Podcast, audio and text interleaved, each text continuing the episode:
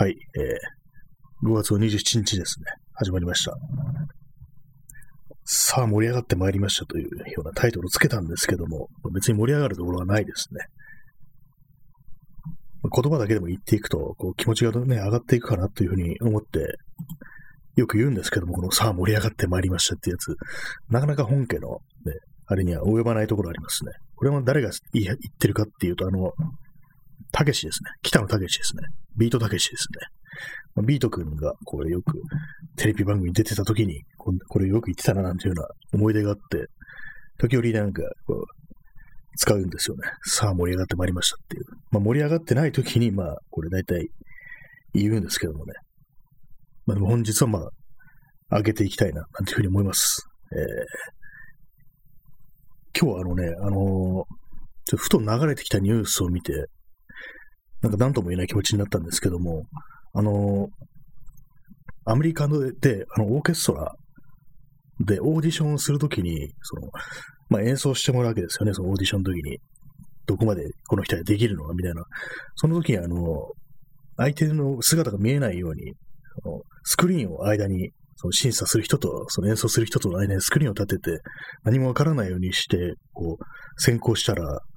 そしたら、あの、女性の合格率が50%上がったっていう、そういうニュースを見たんですよね。これかなり50%って相当な数字だと思うんですけども、どうなんですかねこれ、なんか今までのは何だったんだみたいな、そういう気持ちになってしまう人が多いのかなというふうに思うんですけども、こういうね、ニュースを見ると、一体男とは何なのかみたいな、なんかそんなような気分になってき気がしますね。あの、なんていうかね、こう、ただね、ひたすら残忍で獰猛なだけで、特にね、取り柄がない種族なのではないかみたいなね、種族ってなんだよって感じですけども、ね、それがね、なんかこう、まあ、DJ 特命さん、たけしくん、はい、ですね。ちょっと一瞬見通しますね。たけしくん、はいって、なんか、何でしたっけ？ドラマか何？あ、本でしたね。思い出しました。たけし、ビートたけしが書いた本、たけしくん、はい。なんか面白いタイトルつけるなというふうにたまに思うんですけども、まあ、盛り上がってまいりました。といい、ね、タクシーのはいといい、いろんな言葉をね、こう、発明したのかなって思うんですけども、どうもあのビートたけしっていうのはあまり好きではないというような感覚が結構強いですね。まあ、っていうのもなんかこう、一時期のこう、ね、なんか日本的なものの象徴というか、こう、なんていうんですかね、ほんま、よくわかんないですけど、なんか、ちょっとたけし嫌だったなみたいな、なんかそんなような感覚ってのは結構自分の中にありますね。まあ、とはいえさっきみたいにこう、ね、さあ盛り上がってまいりましたなんていうふうに、こう、たけしがオリジナルのネタをちょっといろいろ言ってしまうことも割にあるんですけどもね。まあ、そのぐらいに、には、こう、自分の中に根付いてるのかななんていうふうに思ったりするんですけども。まあ、あの、志村けんみたいなもんですかね。まあ、そんなね、感じで、こう、始めてまいります。何の話してるんでしたっけ？あ、そう、女性の合格率が高くなったって話ですね。まあ50%その、オーディションでこう、相手の性別とかわかんないようにして演奏してもらったら、女性の合格率が50%も上がったっていうことですね。これはもうかなりなんですけども、なんかね、本当にこう、ね、男は、男とは何なのかみたいなね、そんなことを考えてしまうというね、話でした。まあ私は別にこう、ね、そういうオーケストラ運動に対して思い入れはないんで、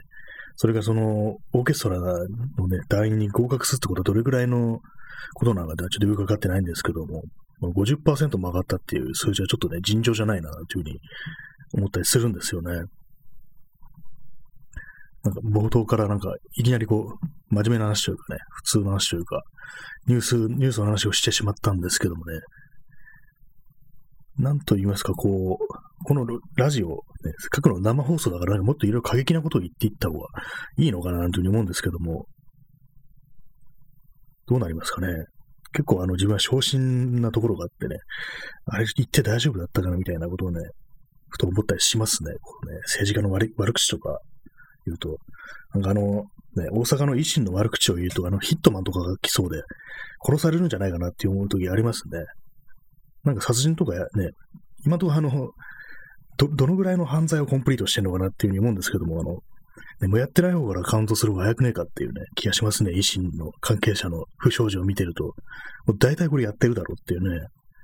この間、あの、ついに殺人未遂来たっていうね、感じだったんですけども、なんかあの、ね、そ殺人未遂からあの、何でしたっけ？傷害、暴行に変わったみたいな感じで、なんだと思ったんですけども、もういっそね、もうこう、ね、行くとこまで行けやって感じするんですけど、まあ被害者がいますからね、そんなこと見えないですよね。維新、殺人未遂ってね、すごいですよね。ついに来たっていうね、感じがしたんですけどもね、なんかそれ切り替わっちゃって、なんでだっていうふうに思ってますね。まあ、とにかくあ、あれはね、本当にこう、何してくるかわからないな、なんていうふうに思うんで、ちょっとあれですね。まあ、あれを2回も言ってしまいましたね。まあ、そのような感じでね、もうなんかこう過激なことを言おうなんていうふうに思うんですけども、いざこう、ね、考えてみると、そんなにこうもう、言うことないというか、まあ、面白いというね、過激なならばいいというわけではなくて、こう、面白くなきゃいけないわけで、ただ不愉快なこと言ってもしょうがないんで、なかなかそれが難しいところなんですよね。特にあの、まあ、政治だとか社会に関することを、これ面白おかしく、そういうふうに、まあ、こう言えるかってなるとかなり難しいなっていう、ただただ胸くそが悪くなってしまうっていうようなことがね、多そうなんで、それは本当にセンスの問題ですよね。こういうのってあの、なんていうか、スタンダップコメディアンとかね、そういう人たちの領域なのかななんていうふうに思うんですけども、まあ、風刺みたいのですかね。そういうのは本当にまあ、こう、いろいろ訓練とかね、こう、知識だとか、そういうものがないと難しいのかななんていうふうに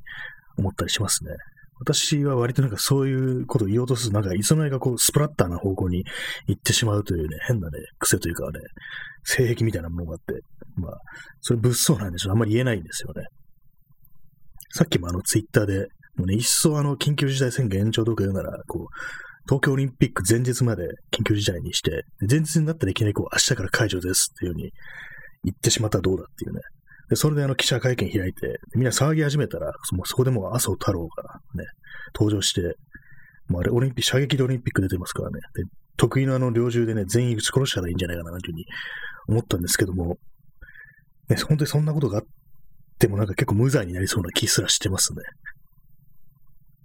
でもやってみてほしいですね。ちょ猟猟銃出して脅すとかね、なんかこう、案外裏でやってたりしてみたいな、なんてことをね、ちょっと今思ってしまいましたね。あのね、あの態度、あの面見てると、本当にこう、早く死んでほしいなとしかね、言いようがないですよね。未だに銃とか撃ってんのかなと思うんですけどもね、あれ。まあね、あの、まあ、当時ね、まあ、そのオリンピック出たのも多分かなり昔だと思うんですけども、まあそういうふうに、こう、まあ、要は、あの、金持ちだから、そういうふうに銃とかで持ったりして、弾丸とかも、こうね、たくさん使えるから、だからまあ、上手くなると。要は、あの、競技人口が少ないから、てめえ出れたんだろうみたいな、なんかそんなようなことを言ってる人がいたんですけども、多分そうだな、なんていうふうに思ったりしますね。DJ 特命さん、マンハンター石原。やりそうですね。石原慎太郎ってなんかあの、マンハントしてそうですよね。こう、どっか、よその国とか行ったりして、マンハントものの映画って結構ありますよね。昔ね、あったあの、私の知ってる映画であの、ルトガー・ハウアーとアイスティーだったかな？が出てる映画で、多分アイスティーは、その、逃げる側だったと思うんですけども、そのマンハントされる方で、それが逆襲するみたいな映画があったような記憶があります。確かのサバイビングゲームとかいうタイトルで、でまあ、金持ちがこうホームレスのね、とかを連れてきて、それでもマンハントの対象にする、人間狩りの対象にするっていうね、そういう映画なんですけども、私は見たことないんですけども、ね、そういう映画があったみたいですよ。割にね、その手の、そういう富裕層がね、面白半分で人間を狩るなんていう映画っていうのは結構ありますよね。題材されててたりしますね。あと、私がね、あの、昔にね、こう聞いた、こういう映画があるという話で気になってるのが、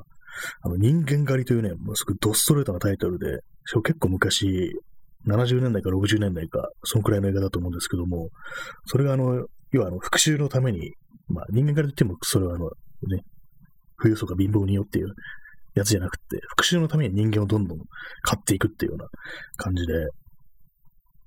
なんか妻が暴行されたかなんかで、それで、その復讐のためにその犯人たちを一人ずつ一人ずつぶち殺していくっていうね、男の話なんですけども、最後に、あの、まあ、そのなんか河原みたいなところでこう、その犯人を追い詰めて撃ち殺すんですよ。で、まあそれでもう、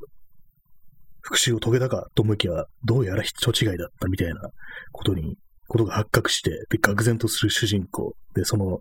主人公の顔面のドアップがずっとのズームインしてって、その瞳をね、こう、思いっきりズームして、で、そこでストップモーションになって、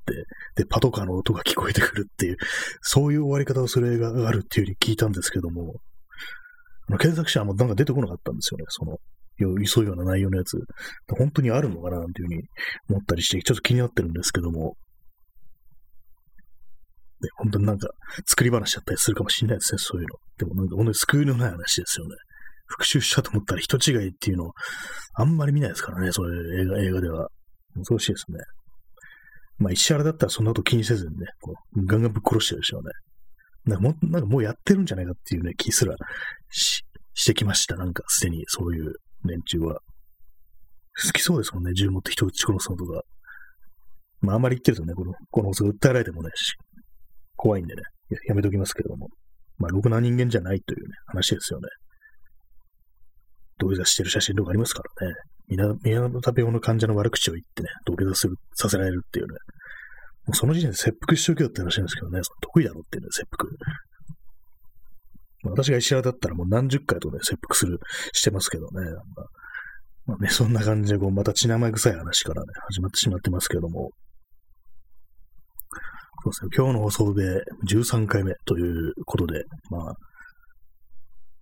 あれですね、今月中はなんかほんと毎日やろうかなっていうふうに思ったりします。で、今日あれなんですよね、あのー、この以前のね、放送のアーカイブを、まあの、今までアプリからしか聞けなかったんで、でそれをまあ、そのブラウザからとかでも聞けるようにと思って、あの、A キャストという、まあ、ポッドキャストのプラットフォームにこうアップロードしました。これであの、まあ、このアプリをインストールする余裕がない、あるいはスマートフォンがないという人でも聞けるなという感じで、まあそんな感じなんで、もう気になる方がいたら、あの、ツイッターの方にね、こう、貼ってあるので、見て、見てというかね、聞いたりしてみてください。割にこう、あの、あれですね、自分がこう、ポッドキャストとか聞くのとかは、結構スマートフォンというよりは、パソコンで聞くことの方が多いんで、やっぱりなんか、そういうどっちでも聞けるようにしてもらえるとありがたいなっていうふうに思うんですよね。DJ ちゃんぽさん、拍手、ありがとうございます。拍手ありがとうございますっていうふうに言った方がいいのかな。なんかそういうようなね、こう、いるっていう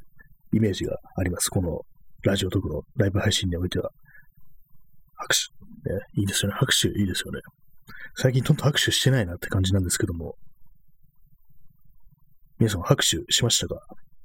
クラブで DJ が回してる時に拍手とかしたりするんですかね。まあ、繋いでるからね、もう邪魔なだけですよね。曲の切れ目とかないから、拍手してるやついたら怖いですけども、あの、前にあの YouTube でね、こう、見たライブ動画、ミッシェルガン・エレファントのライブ動画で、で、まあ、その、ライブやってるんですけども、で、その、ね、ボーカルのね、千葉祐介が、こう、客席に向かって、あの、手拍子すん、なんかすんだボケっていう、そういうね、一幕があるんですよね。ミッシェルガン・エレファントのライブで手拍子をするってもう確かにまあ、なんか変なっていうかね、あんまりそれっぽくないような気がするんですけども、ちょっとね、その手拍子なんかすんなボケって言われた人のなんか、ね、感情みたいなものを考えてしまうときがたまにありますね。以上です。ね、手拍子。手拍子というものはね、どこからどこまでがありなんですかね。結構あの、も今となってはそれはまあこう、無粋というかまあなんか、あんまね、音楽とかあんま聞かないんでしょみたいなね。まあ、通っぽくないっていうね、そういうね、イメージあるんですけども、どのぐらいまでその手拍子が出てくるのか、果たしてあとね、こう、なんか日本ではこう、手拍子をするっていうね、イメージあるんですけども、海外ではどうなのか。なんか私はね、あの、前に、これも前 YouTube で見たんですけども、あの、スティーリー・ダンのライブで手拍子をしてる人を見たことが、あ見たね、記憶があったような、そんなね、記憶があるんですけども、どうですかね、スティーリー・ダンと手拍子、いかがでしょうか？手拍子 OK っていう風なね、ライブ、はっきりね、しといてもらえたらね、いいのかもしれないですね。そうなんですよね。まあ、確かにまあ手拍子どうかなっていうふうに思うは思うんだけど、なんか言われた方の、あの人、言われた人はどう思ったのかなっていうふうにね、たまに考えちゃうんですよね。こう、半年に一回ぐらい、なんか急に思い出すんですよ。ちょっとあの、インスタントコーヒーを失礼します。ライブ配信だとね、こうわざわざ断ってね、こう飲み物を飲めるっていう、で、それがいいですね。って言ったけど、あの別に録音でもね、停止、一時停止して飲めばいいんだから別にいいだろうっていう感じなんですけども、時折ね、こうね、すっとんきょなことを言ってしまいますね、私は。そうなんですよね。今日、なんかいろいろね、思ったんですけども、さっき言ったみたいな、あの、その男女比の、オーケストラの男女比のニュースぐらいしか、その私のメモ帳には書いてなくって、なんかいろいろ考えてた気がするんですけども、忘れて、忘れてしまいました。ねまあ、ニュースネタはね、ニュースネタは大体なんかこうみんな同じことを言いますからね。だからあんまりこう、そればっかりっていうのも、ね、他の人とね、被ってしまうんで、どうにかね、こう、なんないかなと思うんですけども、なかなか自分だけが考えてるようなことっていうのがあんまりこうないというか、やっぱりこう、いろんなことをね、そのネットから摂取してるっていうね、なると、その固有のものの見方ってものはちょっと生まれにくいのかな、なんていうふうに思ったりしますね。あと、まあ、これ、まあ、偏見の話なんですけども、ちょっとあの、もの、持ってるものと、その、その人のね、その人の持ち物と人格というものに対する自分の偏見の話をしたいんですけども、あの、カメラですね。あの、カメラで、あの、富士フィルムのカメラを持ってる人は、もう鼻持ちにならないね、金持ちみたいなね、そういうイメージがあります。非常にこう、性格が悪いという、そういうイメージがあるんですけども、なぜかというと、まあ、ネットでこう、その辺のね、写真系のブログだとかなんだとか、SNS のアカウントとか見てると、富士フィルムの人にね、なんかこう、ちょっと権威主義っぽいというかね、まあ言ってみればちょっと右翼っぽい、ね、感じを受けるときありますね。まあそれは富士フィルムの、もうね、ちょっと会長がなんかそれっぽいような感じなのかな。なんか、ちょっと下手なこと言うとあれですけども、なんかイメージですけども、なんかそういうようなことを聞いたことがあるような気がするんで、あれなんですけども、なんかイメージ良くないんですよね。前にね、その読んでたのは、読んだのは、ブログでは、まあ、富士フィルムのカメラを使ってる人のブログですね。それがあの、まあ、どうもあの、オランダに住んでるっぽいんですよ。で、オランダに住んでて、まあ、運河沿いを歩いて写真を撮るっていう、ね、人をことが趣味だと。で、まあ、その自転車の写真を、止めてある自転車の写真を撮ってたら、その持ち主がやってきて、何撮ってるんだっていうふうに言われて、だから、別に自分がいいと思うものって何が悪いんだと言ってやったみたいなのを書いてあって、なんか、こいつなんか性格悪いなみたいに思ったんですけども、まあね、それ、何様だよっていう話ですよね。まあ確かにあの、いいじゃん、写真、自転車の写真撮るぐらいいいじゃんっていう、それはまあわかるんですけども、それをなんていうか、こう、相手の気持ちとかも一切考えないで、こう、ね、自分がいいものをこう、撮っては何が悪いっていうふうなことを言っても論破しちゃったみたいなニュアンスなんですよね。そのね、それがなんか大変なんかちょっとイラッときたような記憶があって、まあそれ以外にもいろいろね、似たような感じのね、そういうようなね、こうメンタリティのね、持ち主のね、人が結構なんか立て続けに見たんで、そう、富士フィルムというものに非常になんかこう、使ってるやつはどうかしてるっていうね、右翼が使ってるみたいな、なんかそういうようなね、偏見みたいなものが自分の中に育ってしまいましたね。そうなんですよ。まあ、そうは、そうは言っても私自身、あの、前に富士フィルムのカメラ使ってたんですけども、今はちょっとね、変えて、ソニーのやつ使ってるんですけども、なんかそんなね、ありますね。そういうバイアスっていうかね、変換というか、まあ実際どのぐらいに、ね、関係してるのかわかんないですけども、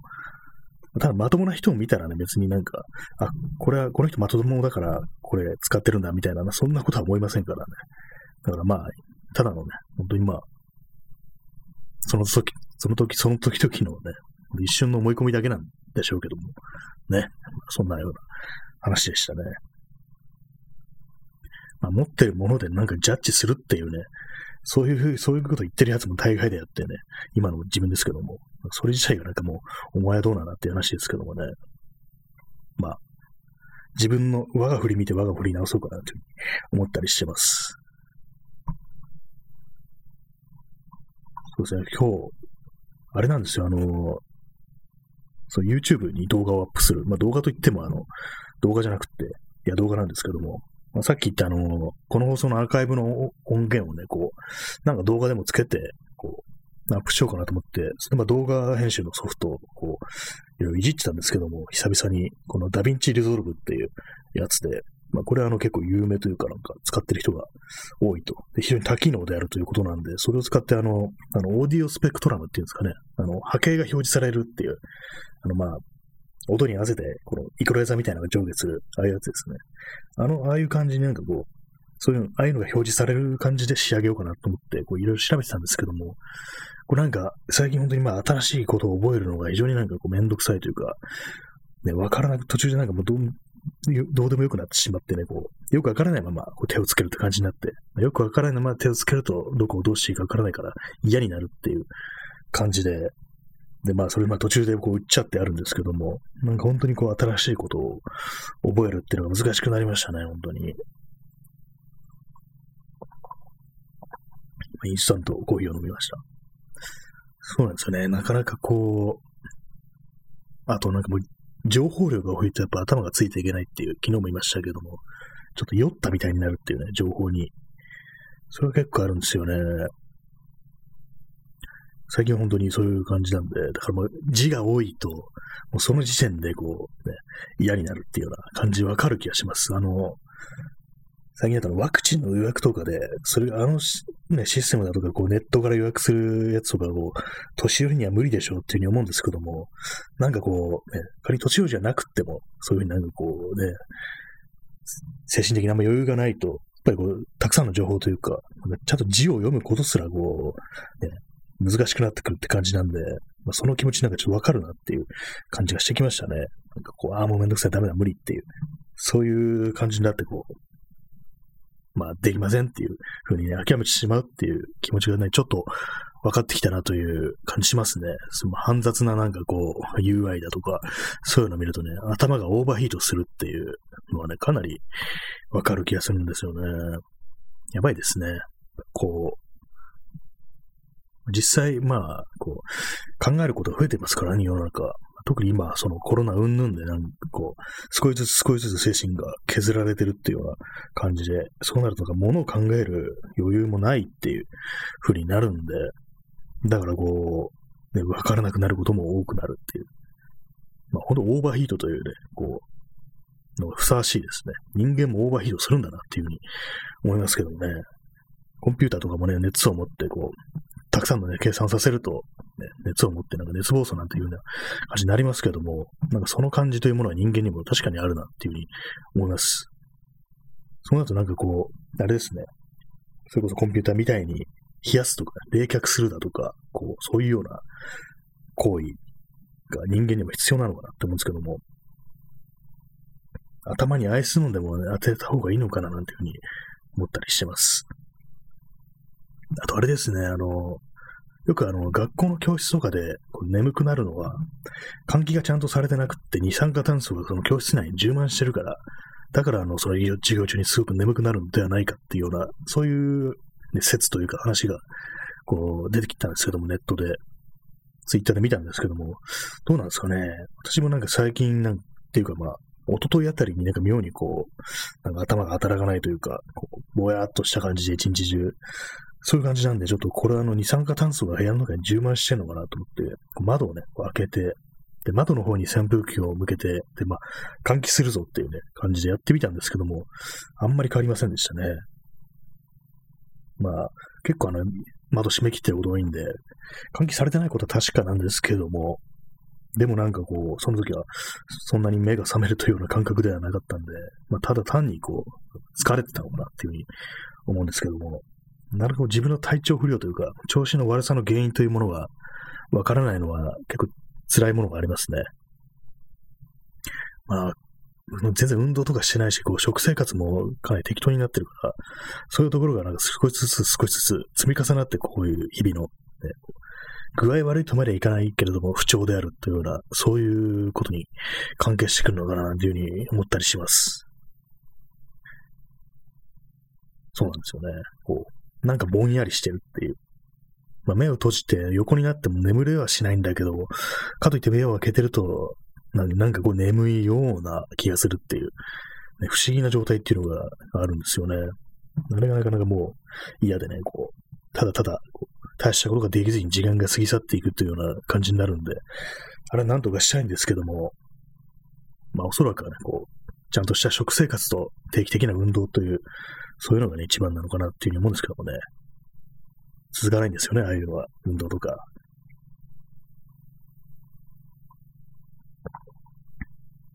はい。そして、何を言うとしたのかな、今。まあ、そうですね、そうぼんやりしてることが多いという話でした。今、今まさにぼんやりししてしまいましたけどもね、こう、トークがね、途切れてしまいました。何かをね、今言おうとしたんですけども、その体調不良云々に関連して何かを言おうとしたんですけども、あ、そうですね。今思い出したわけじゃないですけども、あの、アーネスト・ヘミングウェイという作家がいたんですけども、でまあ、どういう、ね、こう、晩年だったかというと、その、まあ、うつ状態になって、最終的にはこう、ね、ショットガンで自殺をしたという、そういう終わり方を迎えた人間なんですけども、どういう人だったかというと、まあ結構マッチョなタイプでね、男らしいタイプの感じで、でそういう人が、まあそういうような終わり方を迎えたということに対して、なんかすごく、なんていうか思うところがあるというか、ともその、なんでそういうふうにうつ状態になったのかっていうのは、あの、まあその、自分の小説だとかそういうようなところに原因があるあるわけではなく、あの、飛行機事故が2回ぐらいやってるんですよ。それで結構重傷を負って、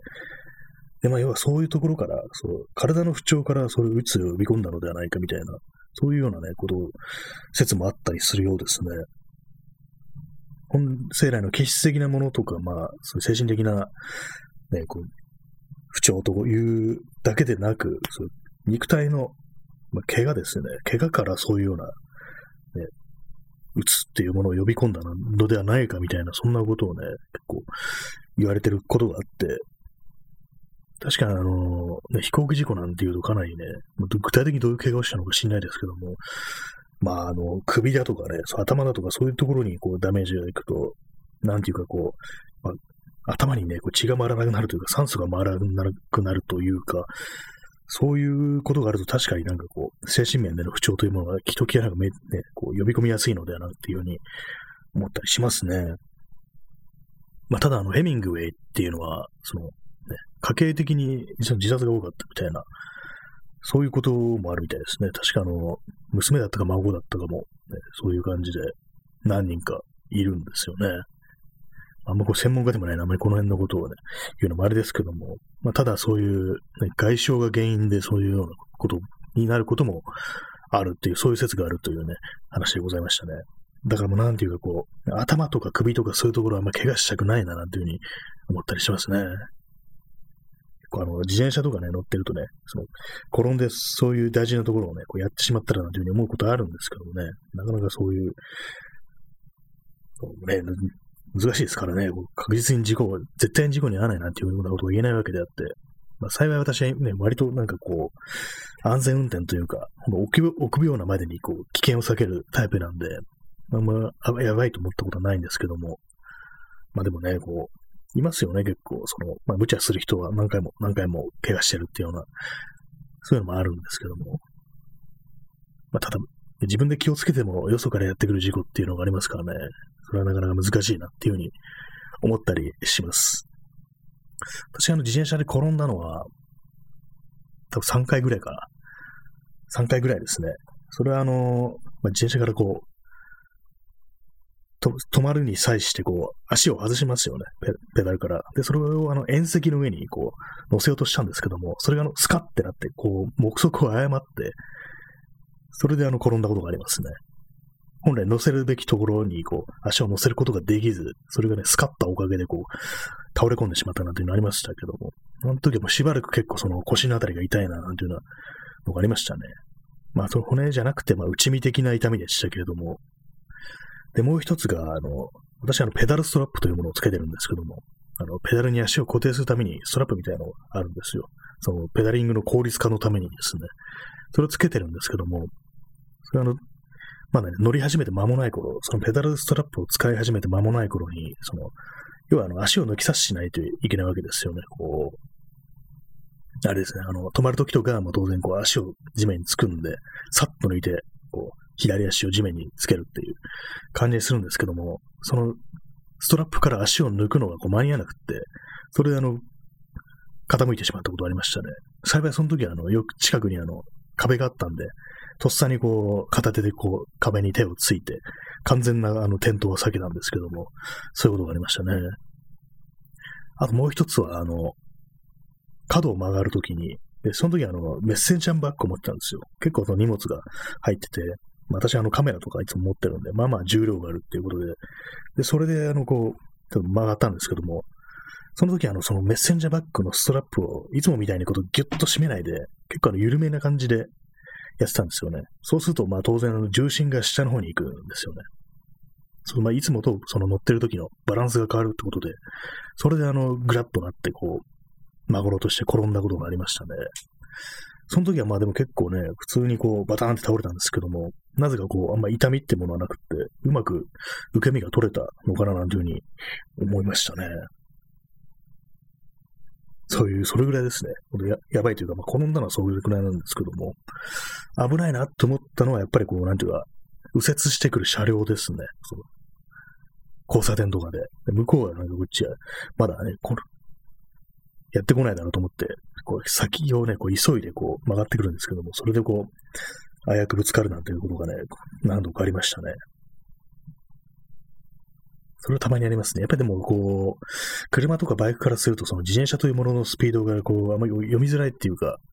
そのせいでね、こう、まあ、いけるんじゃないかって感じで右折しちゃうと思うんですけども、結構この辺の読み合いっていうものが、そのね、右折と直進との間で、ね、そう駆け引きみたいなのがあったりして、結構めんどくさいなというふうに思ったりしますね。私もそう、右折車が待ってると、こっちが直進しようとしても持ってもなんか曲がってくるんじゃないかっていうふうに思って、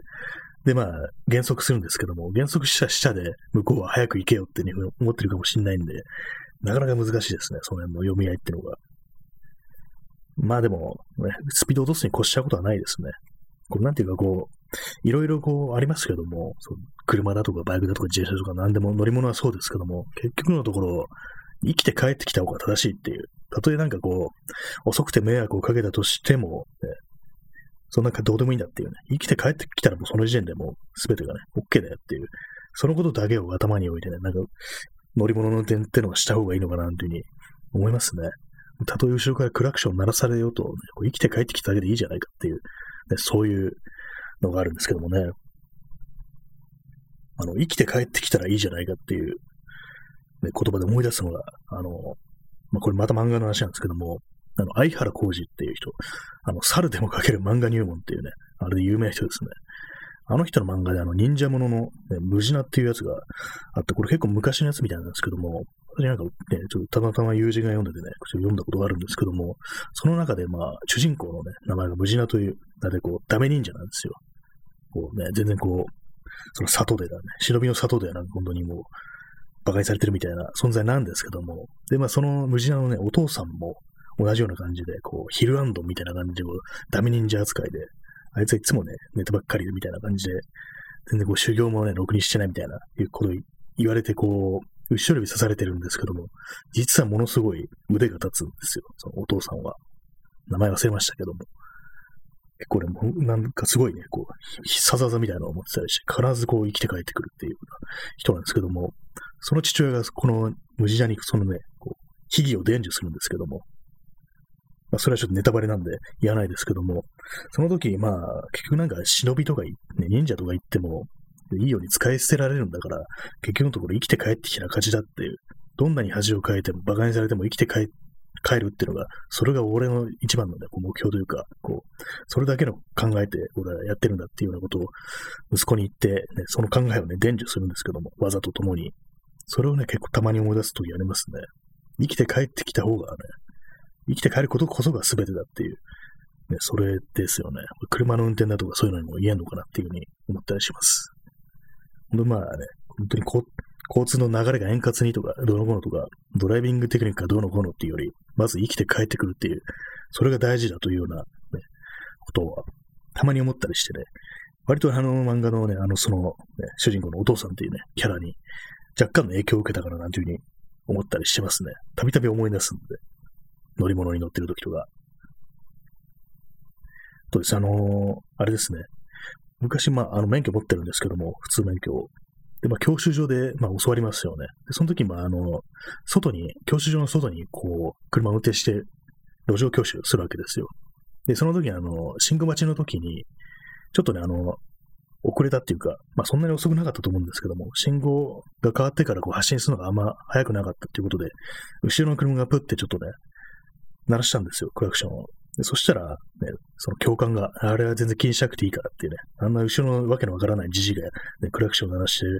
るけど、そんなの全然気にしなくていいっていう、自分のペースでちゃんと運転することは大事だからっていうふうに言ったんですよね。そのこともね、結構なんていうか、自分の中では、なるほどっていう感じでね、納得いくようなところありましたね。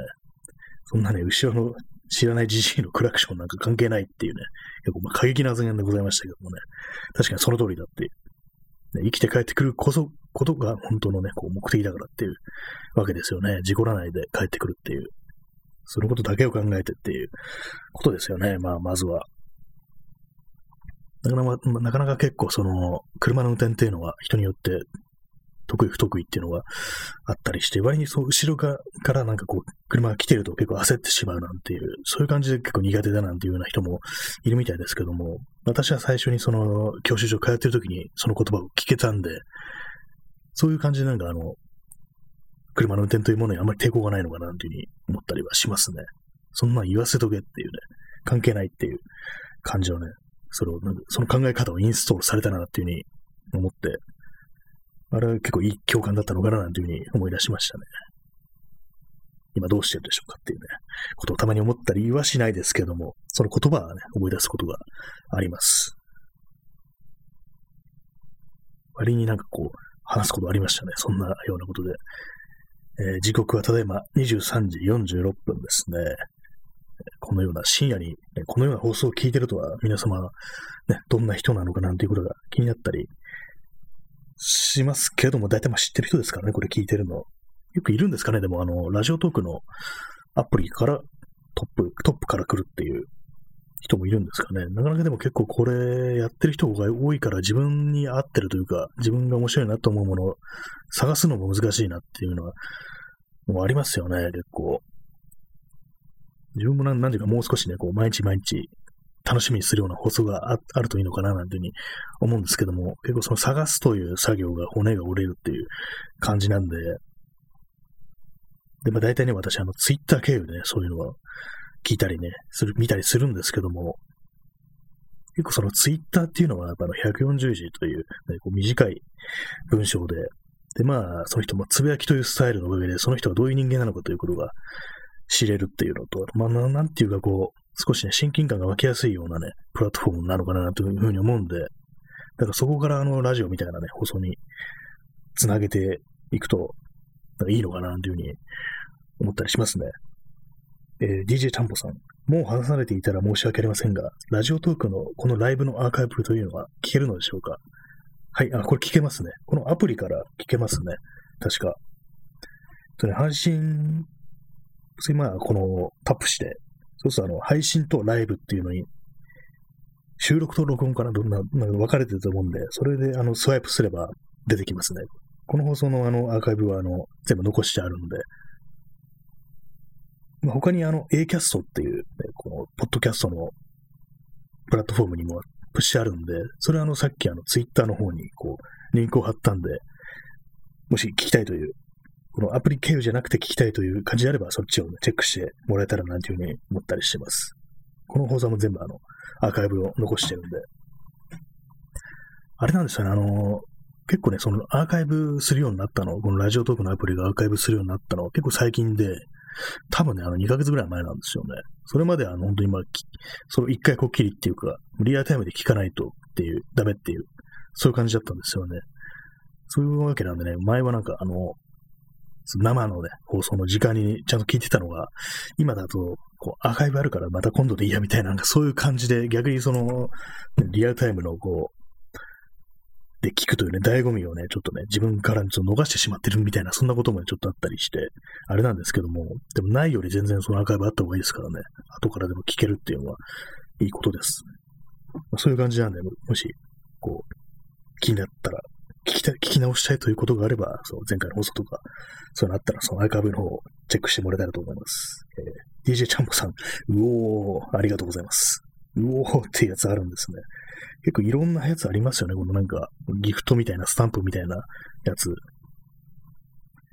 DJ ちゃんぽさん、ありがとうございます。こちらこそ、いつも聞いていただいてありがとうございます。やっぱりこう、ね、ネットにこうアップするという以上、なんかこう、ね、いつも常にこう、いつまでも残っているという、そういうことはね、結構大事だなっていうふうに思うんですよね。結構あの、ね、ネットというものも永遠じゃないですからね、ウェブサイトとか本当に消えてしまったのがね、無数にあったりしますからね。それこそあの、インフォシークだとか、ヤフージオシティーズだとか、なんかその辺の、あとまあニフティだとかね、そういう、ああいうの辺のなんかホームページスペースのね、ウェブのスペースのサービスっていうのはこう、本当にはいつなくなかわかんないという感じなんで、それでね、相当貴重な知識っていうのがね、こう、ネットから失われたっていうね、実感があるんで、そういうのに本当、抗うために、常にどこからでもこう、アクセスできるようにしておくっていうのが、いいことだと思いますね。まあ、逆にこう、まあ、自分の過去とかをね、見られたくないという人からするとね、そういうの定期的に消えてほしいのっていうふうにね、思うのかなっていうふうに感じるんですけども、まあ、基本的にはまあそういうのをね、こう、いつまでも残っておいて、いつでも、ね、時間をね、こう、遡って見れるなんていう風に、ね、しておくべきなのではなんていう風に思ったりしてます。だからまあそう考えると、あの、まあ、SNS だとか、こう、ね、そういうサービスよりも、こう、ホームページというものがね、結構大事なのではないかなという風に思ったりしますね。あまりこう左右されないっていうまあそうなるとまあ別にテキストだけとかね、そういったようなね、感じのね、こと、方がいいのかもしれないですけども、なんかそんな感じ、そういう感じでこうなんか、あまりこう、テクノロジーとかね、複雑な技術をしないようなシンプルな形というものに、これから先戻っていくというね、そういうムーブメントが起こったりするのかな、なんていうふうに思うんですけども、私も一回ね、この、フリッカーだとかね、そういう写真のアップするようなアカウントとかあったんですけども、それも消しちゃいますからね。そのオリジナルが消えてるのに、リブログされたタンブラーではずっと残り続けてっていうね、結構変なことになってるんですよね。私が昔このネット上にこうね、アップした写真が。まあその著作権的にはその別に全然こうフリーという、誰でもね、こう、どっかに転載していっていうような形でアップしてたんで、その、タンブラーにリブログされるっていうのは別にいいんですけども、なんか元が消えてんのにこうね、そのデータだけが、タンブラーだけが残ってるっていうのもなんかすごい変な感じがしますね。で、そしてオリジナルの閲覧数より、そのタンブラーのリブログ数の方がね、はるかにね、こう、多いっていうのは、それはなんかちょっと釈然としない気持ちありますね。まあでも、元々のデータに当たるなんてことは、やっぱこう、今のネットの時代はね、こう、しなくなってますからね。割にこう、なんかヤフーニュースとかの、で出てくるニュースとかも、本当のオリジナルのね、リンク元に当たるってことがやっぱ結構サボっちゃったりすることが多いんで、それもありますよね。やっぱりあの、ヤフーってのはあの、ヤフーコメントが邪悪すぎて、なるべくならそういうヤフーのニュースとか貼らないで、こう、オリジナルの方があった方がいいなんていう、そういう意見があったんで、まあ確かにその通りだな、というふうに思いました。あれもなんかいつまでも変わらないですね、本当ヤフーのコメントは。邪悪な、邪悪な、ね、言葉しかないですからね、あれ。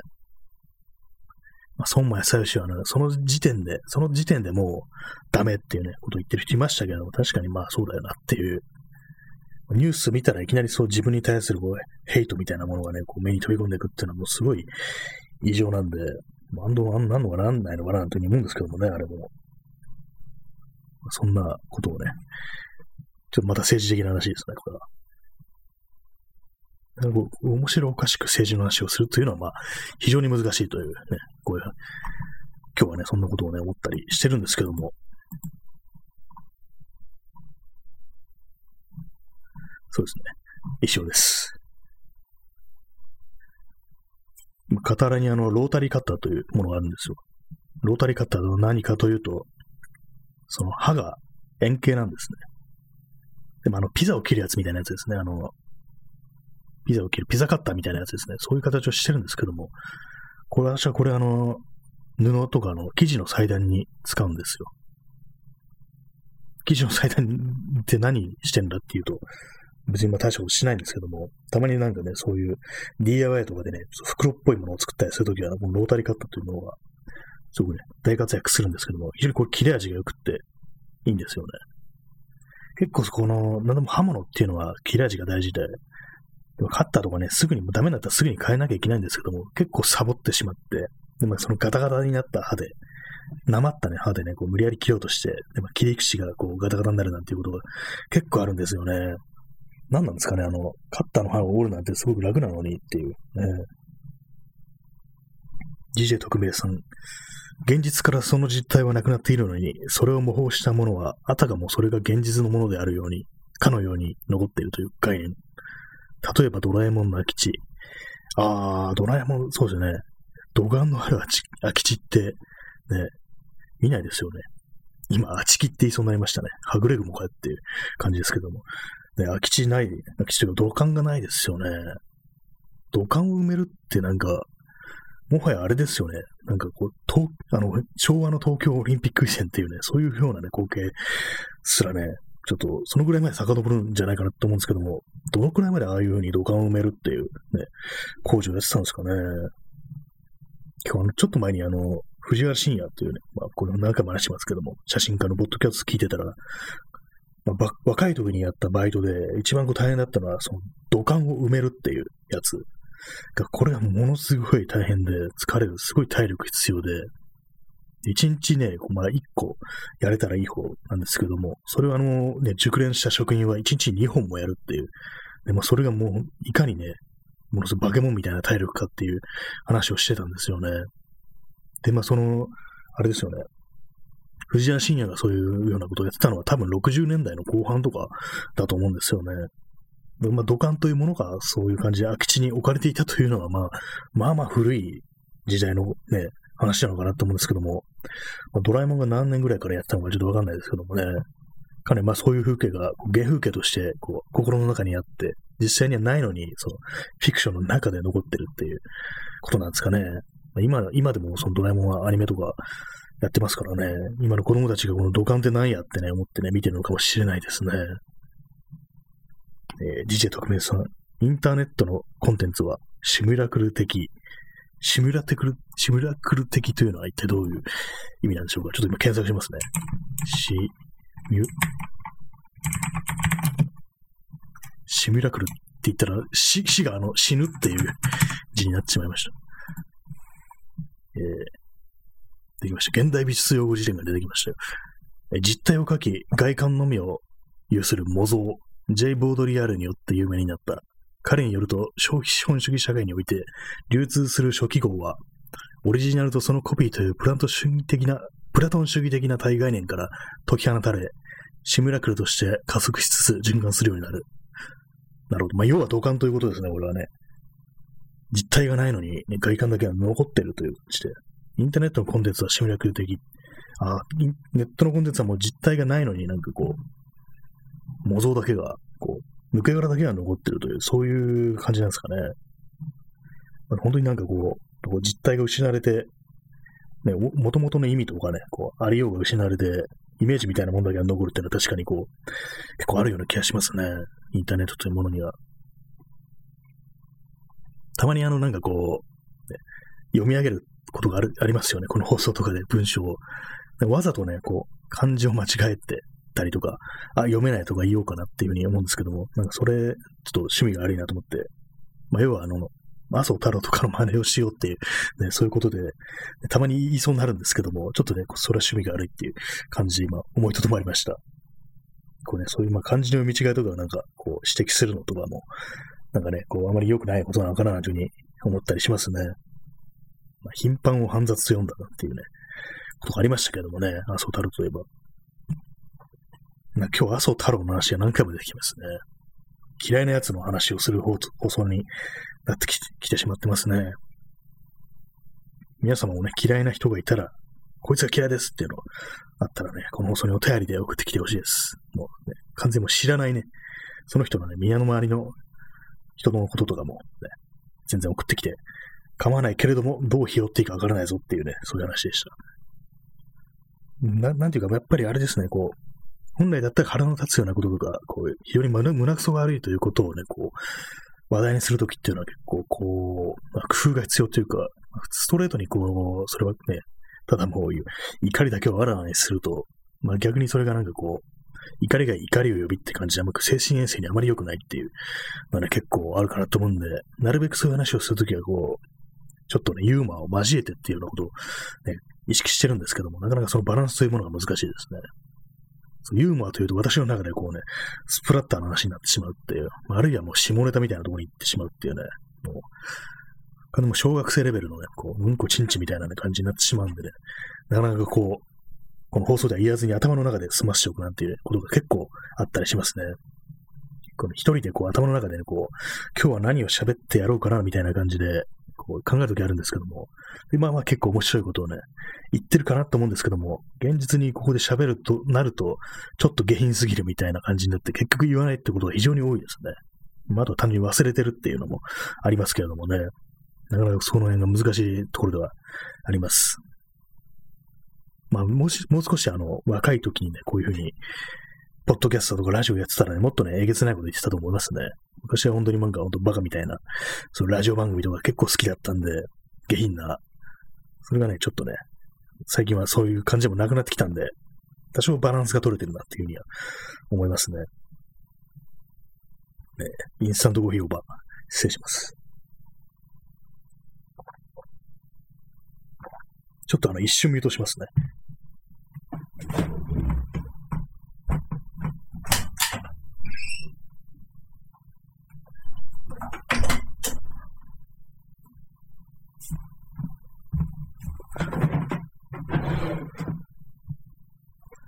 ただいま。今、ただいまって元気よく言おうとしたんですけども、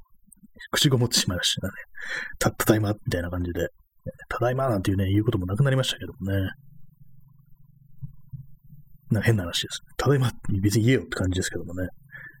お帰りなさいっていうね、お帰り、お帰りで思い出したんですけども、あの、